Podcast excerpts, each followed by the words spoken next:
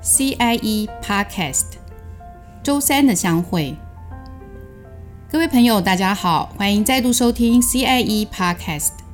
这是由中国工程师学会所制作的节目。我们想邀请您一起来关心工程界的大小事。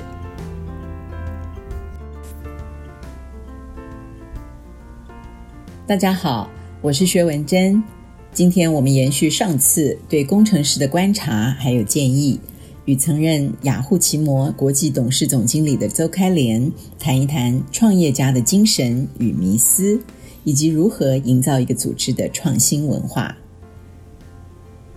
现在的年轻人可能越来越呃这个重视，就是有没有机会他可以创业？你们等于是内部创业，也不知道做了多少次了，所以是非常的有经验。呃，所谓创业家精神，好，就说是一种与生俱来的，好，哎，有些人他就适合去做，那还是说，其实我们可以培养这个能力呢？这真的是个很好的问题啊！我想是，特别是现在全世界各个地方都很鼓励啊、大家创业啊。那回到你刚刚问的问题，所谓创业家精神到底是什么？我觉得创业家精神，它有一个特质，就是其实我们先要讲创业。我们必须都承认，创业是很困难。所谓的创业成功是很困难的。那 statistics 啊，这个统计学告诉我们呢，你这个创业出来成功的，大概就是可能一百个人里面，大概只有几个人会成功的。那所以，我们如果认为创业是困难的，它包括。你必须要有个真正的 solution，你你知道 define 你什么问题，你要去解决，你有比人家更好的方法去解决那个问题，并且你要有能够去筹募资金的能力啊，并且有零到一的呃这个过程，可能也有包括一到十啊到一百的这样能够成长的这种能力。所以过来想这整挂事情，我相信没有一个人会认为说它很简单啊。那创业尤其呢，会面临到的就是很多的不确定性，包括你做的每一件事情。等到你从，特别是如果你在外面工作过，等到你那天决定拎着包包踏出来，决定要自己创业那一天，你才发觉，天呐，原来每一件事情都要自己张罗。OK，原来这么不容易。所以呢，创业家精神呢，啊，我觉得很多人提过，我是非常认同，就是他能够在一个高度不确定的环境之下，还能够。表现的人，而且甚至会有一些人，外面的压力越大，不确定性很高，但他就是能够鼓舞别人相信他要做的事情，并且能够在那种压力下面还能往前走的人。所以这是天生的呢，还是后天的呢？我相信恐怕两者都有。但是很重要的就是说，呃，他必须要能够在 uncertainty 下面 thrive。OK，而不只是 survive，你就会看到他把问题来了，他不会觉得只是压力，他会觉得哦，这个问题，哎，这个挑战蛮有意思。那反而我觉得说，现在呃，如果说你自己本身是有 know how 会有 skill 的，例如说你是一个不错的工程师，老实说你在一个大公司，或许你会看到的 scope 或者解决的问题，因为他比较没有资金的问题，所以他解决的问题的方法。跟一个比较新创，什么都没什么钱，他解决的问题要比较 scrappy，他就必须在这个比较少的资源下去解决问题的方法不一样。但是呢，呃，现在我们已经看到很多新创公司配的钱，其实跟一般大公司没有差太多，所以对。只是就业而言，其实那个那个分野并没有那么大，反而有人还更愿意在新创公司，你很快被看到，或者你还可以拿到股票种种，并且我认为很重要就是说，创业它不是一个就业的 alternative，这是我常看到的一个状况，会让我担心说我不喜欢上班，所以我要去创业。我说天哪，你知道三思啊，上班有多，三思 对，你要真三思啊 啊、哦，那。那不去，他不是不爱上班的另一个选择，而是你要真的有对一个问题也好，或是一个机会有深入的感受，而且你愿意赔上你的所有的钱，跟赔上可能你亲友的钱，啊，还有你的青春，对，然后你说我为了这个，我就是要我就要试试看，我觉得那这样的创业是因为你真的相信，那你就会感染你身边很多的人，跟着你一起去创业，或者在这一条路上一起走。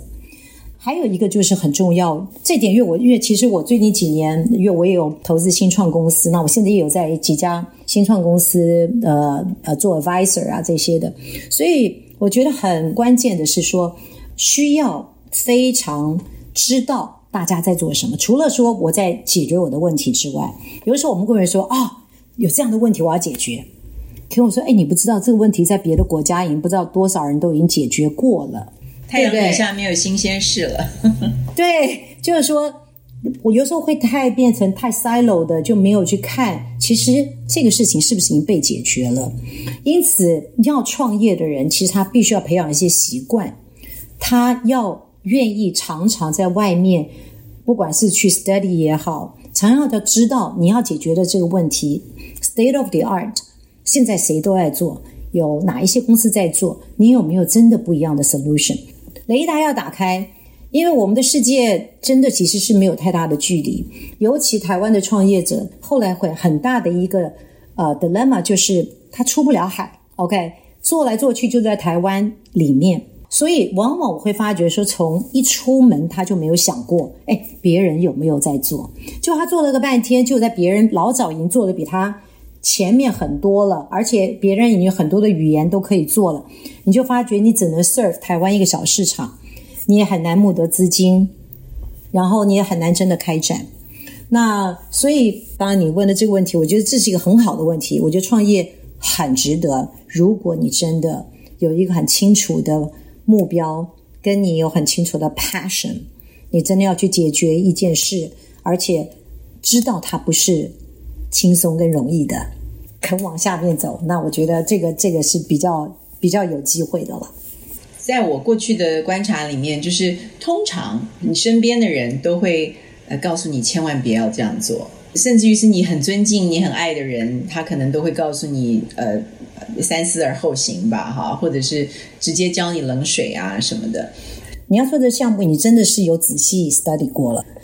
如果你今天过来看，像是戏谷好了，他的那个创创业是是一个非常 common 的，可是因为那个创业的 community 是很 robust，你会看到一天到晚大家都在交流意见，大家不是那种关着门说哦，我就是很喜欢这个东西，我要自己解决，而是大家其实都很清楚在交流，因此你会看到为什么有这么多所谓的系列，这是他已经连续创业者，因为他很清楚我创业我是要 solve 哪一个，有时候不是一个天大的问题，而是我看到哎这个平台里面。它有这些功能，但它缺这个功能。我知道，甚至他们会去 study 哦。我知道他现在内部的团队没时间做这件，我要一年之内做到让他想买我。所以他们的创业是很清晰知道他在为什么做，然后他做他在跟谁对比。OK 啊，我也知道，哎，可能另外一家也在做什么，但他的方法跟我不一样。我还要维持跟这家公司，甚至还有一点互动，所以他要知道我的进展。所以创业，我觉得它绝对不是一个，只是一个 passion，因为你最后你要烧别人的钱。如果都是用你自己钱，随便你自己玩吧，没关系。可是通常往往创业都要跟人家募资金，其实都是有一些责任的啊、所以我会建议说，创业非常好，创业就是需要大胆的假设，小心的求证。真的去了解你在做的地方是什么样子，并且当你有一些真正有些相当的把握，我可以去做，我有成功的几率，你去往下做的时候，那你就不能停，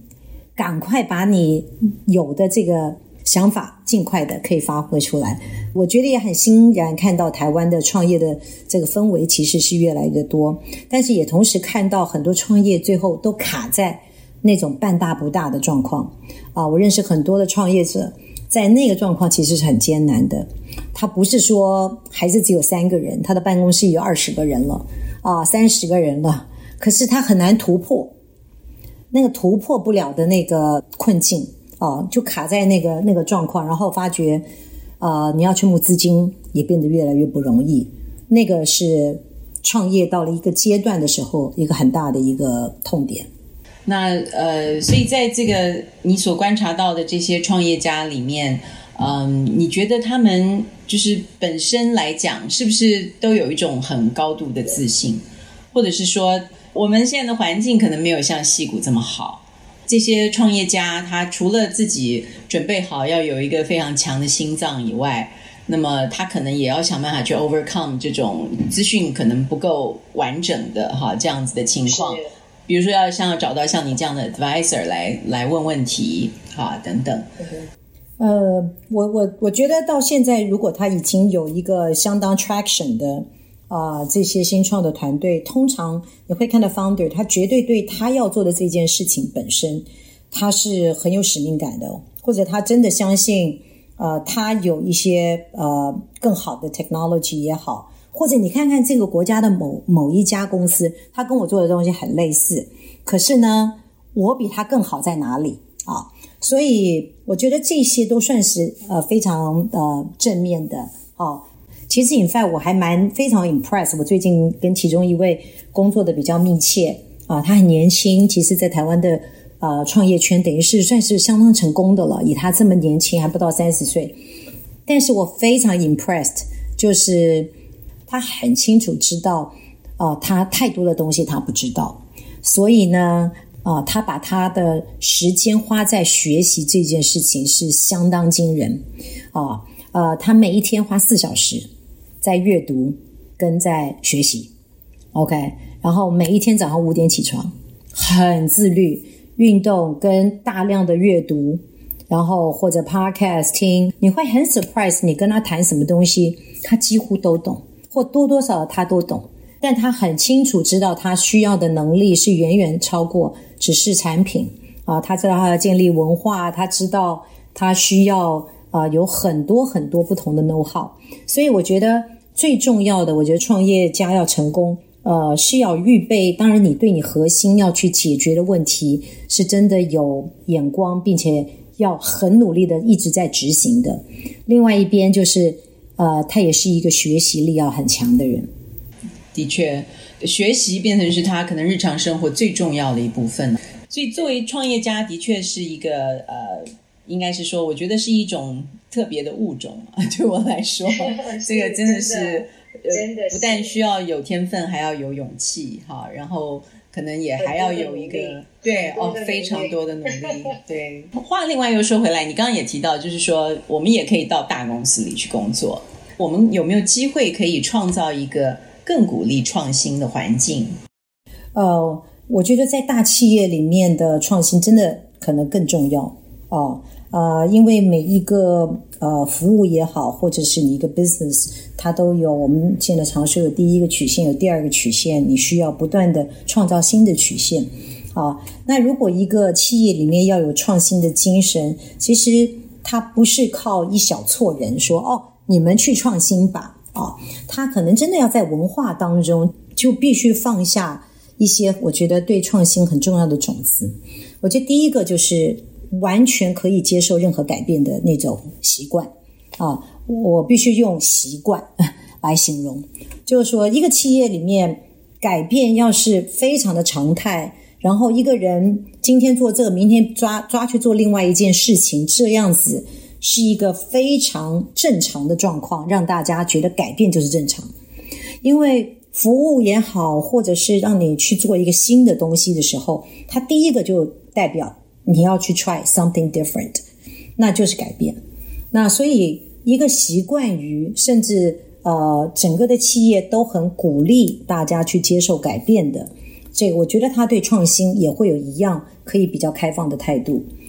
第二个呢，在这个创新的过程里面，呃，还是要回到像这，例如说你在服务用户的，你必须有一个习惯，就是。整个企业要有一个用户为核心或顾客为核心的习惯。我们很多的公司，我们都会这样说，但是那到底是什么意思？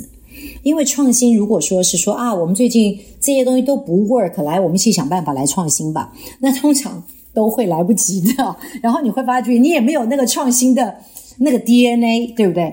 创新反而是那个随时都在发生的事情。那为什么他会要创新呢？就是因为他每一天都在看数据，或者他每一天对用户的每一个 metrics，他都很了解。他一直发觉我们一直做不到这个东西，或者说，诶，我们的服务永远只能满足这个，但没有那个。OK，因此你对用户有了一个这么强烈的感觉，感觉到说我真的觉得他们缺那个，我们要创造一个不一样的东西，而且市场上现在没人在做。好，这个时候你会很自然的会带出一些 We have to do something。我们看到了有这个这样的机会，谁最适合来找到答案？那我觉得这就会是一个。你会从顾客为核心找到痛点，然后找到新的市场的商机。好，那在我们的工作里面，其实有一部分是要说做新的吧，另外一部分是要很勇敢的说关掉旧的吧。啊，这个东西不 work，因为你不能资源永远都是一直往上增加的，就连 Google、Facebook 也要关掉它。可能花过上百个人的这种资源的 team 也要把它关掉，对不对？因为因此你就可以把人力资源放在你现在认为说比较有机会的。其实我倒是可以举一个例子，我们现在雅虎几年前，其实那是一个呃创新但是失败的例子哦。那时候我们一直觉得我们的服务欠缺了 social 的这一块。假如例如说我在 campus 里面，我可以在这个点，我可以告诉他说今天的图书馆。发生了一个什么什么什么奇怪的事，你立刻可以 create buzz，但是它是一个非常近距离的 micro 的非常小的 community，然后可以很容易会看到像是诶，这个如果越多的人在那附近同时在 tag 这个 issue 的时候，它这个 bubble 会变大啊。因此你也可以想，它可能是好的事，也有可能说这边正在发生一个有趣的事情。所以那时候他们说，老板。我们想要来做一个这样的一个服务，其实我们资源光是做核心的东西都不够了。但是当你觉得说同仁真的有一个这样子的 passion，想要去解决这个问题的时候，那我们当然听了一些 business concept。我说你们必须要 pitch 我们当成是你的 investor，像投资人一样 pitch 我们啊，不要认为公司欠你的应该要花这个资源。那他们说服了，其实里面我们有看到一些觉得诶有好的东西，当然有一些疑问，但是我们那时候就决定 go ahead，让他们大概就是整个 team 有八个人吧，哦，八个人的 team 就几乎是一个 strong team 了，然后就开始做这个，做了几个 iteration 出来，他们开始去中部的一所大学，他们开始来试试看，到底有没有一点 buzz，就试了几次，他们发觉回应不好，这整个 project 大概花了半年的时间，那我们说你原来设的 KPI。Matrix 有没有做到？结果距离那个 Matrix 有距离，他们人家也给了一点行销预算，让他们再去做一点事情，可是还是没有成。最后我们就必须决定要把这个 project shut down。所以这个是一个 example，你要 try，然后你也必须为你的结果你要去负责任，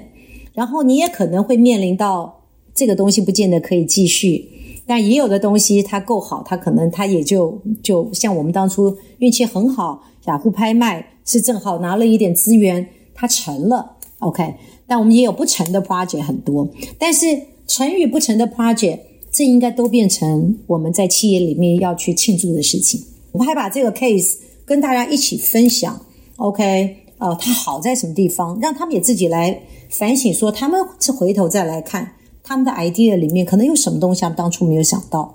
就是一个很好的学习的机会。所以我觉得企业里面要有创新，呃，是要能够接受呃失败的啊、呃，并且在失败之下，他不要害害怕，突然就就变黑了。对，真的，这个这个恐怕是很多大公司里面这些员工最大的呃这个害怕吧，哈，最大的恐惧就是说，万一我把什么事情做坏了怎么办？哈，呃，这个被 demote，或者是减薪，或者甚至于被 fire，啊，这些都是大公司里面创新在心理上层面上最大的阻碍。对，或每个人都想做那个最红的产品，不想去做那个冷门的服务，对不对？可是也就是因为这个原因，大家就不敢去尝试。你越是不敢试，越是不会有新的东西出来。没错，其实我觉得应该是说，你们根本就不接受有所谓失败这个概念。就是他没有做成，但是并不表示失败，而他的经验事实上带给了我们很多很有价值的东西，或是一个不同角度的东西，呃，带回来啊，那大家又可以分享，那我们下次可以做得更好。可能这个就是真的是创新里面一个非常有趣的一个矛盾了哈，就是我们又希望做成，可是可是失败了，呃，你要怎么去看失败？如果一点小小的东西你就把它认为是失败，呃，没有人会喜欢失败的嘛，对不对？嗯、所以我觉得感觉上你们会说这是一个 failure 嘛？你们会用这样的？哦，我们老板就常给我们一个这个观念就，就就叫做 try fast and fall fast，OK？、所以，我我觉得这可能是在互联网公司里面的一种特质，就是比较不害怕，因为它比较不像是，假如你今天做一个硬体，你投资很大，所以如果你没有一开头就想得很仔细，你可能投资下去了之后，你那时候再喊停，就真的血本无归。而在这个网络的话呢，那个相对应的这个投资的成本是低的，而且他学得的经验，例如说，我们就对 location based 的东西更了解了。我们可以拿这个 location based，OK，这样的 data，你要怎么样去运用？诶，从广告也可以用到这个经验呐、虽然那个服务没成功，但是这个经验是很、是很、是很有用的。我觉得最可贵的就是说，这个同仁他会自发的，好提出他的想法出来，那他也愿意去做尝试。好，这这点其实非常重要。比如说，在面对这个客户的人，就是他就是要去了解客户的每一个每一个这个痛点，非常深入的去了解，好像那件事情就发生在他身上，似似乎是这样了。对。那所以其实这个过程对我自己认为，对于工程的训练是非常重要的，因为我们的所有的工程设计都是，不管你是软体硬体，其实都是为了要去服务人，必须要去感受那个顾客他的痛。好，或是他的不方便，你有感觉了以后，其实他会呃回馈到你的整个设计里面，或者是说你在看这个问题的角度，以及看这个问题的完整性，好，其实对你是会有非常大的帮助。其实我觉得这一点哦，是可以在呃在我们平常的工作中加入这一些的元素，例如说我们常常办 User Night，然后让我们的工程师。然后跟 PM 大家都全部坐在小桌小桌小桌，你就请二十个顾客进来，消费者进来，然后用问卷问问题，你就亲自听到他，哎，你你刚来了，你用给我看，你刚怎么用？哎，为什么你没有点那个呢？然后你平常怎么用呢？你才会发觉哦，他的行为跟我想象不一样。那你平常如果要 PM brief 给你听啊，都听到就是哼，就是一个资讯嘛。可是，当到你真的看到说，哎，对对对，我跟你讲，好多人用法都不一样哦。他上次这样子，我都没想到啊，就让我们每一个人都开始眼光都放大哦。原来不只有我，还有很多不同的人。所以我常常都会问他说：“你有没有找 engineer 去听一听啊？带他去看看客户，让他听听，他就会知道说，哦，原来你们业务每天火烧屁股，被客户骂得要死。”然后他跟你说还要再两个月，你让他去听一听，可能就变两周了。OK，所以每个人都要感同身受啊，我们就就更容易可以体会我们真的要做的事情要应该怎么安排。